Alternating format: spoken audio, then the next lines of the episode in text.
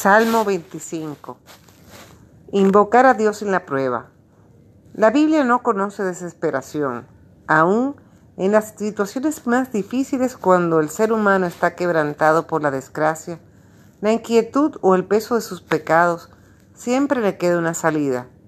Todos nuestros caminos, aún los peores, pueden desembocar finalmente en un amor más fuerte que todas las fuerzas de este mundo. Escuchemos. A ti, Señor, elevo mi alma, a ti que eres mi Dios. En ti he confiado, que no quede avergonzado, ni se ríen de mí mis enemigos. Los que esperan en ti no serán confundidos, pero sí lo serán quienes te mienten. Haz, Señor, que conozca tus caminos, muéstrame tus senderos.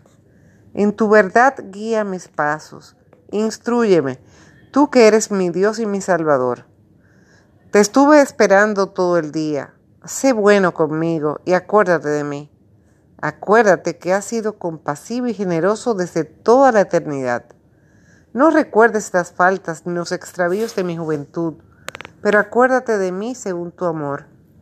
El Señor es bueno y recto, por eso muestra el camino a los que han pecado.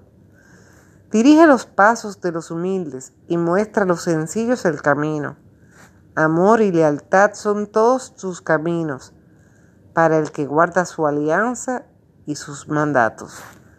Rinde honor a tu nombre, Señor, y perdona mi deuda, que es muy grande.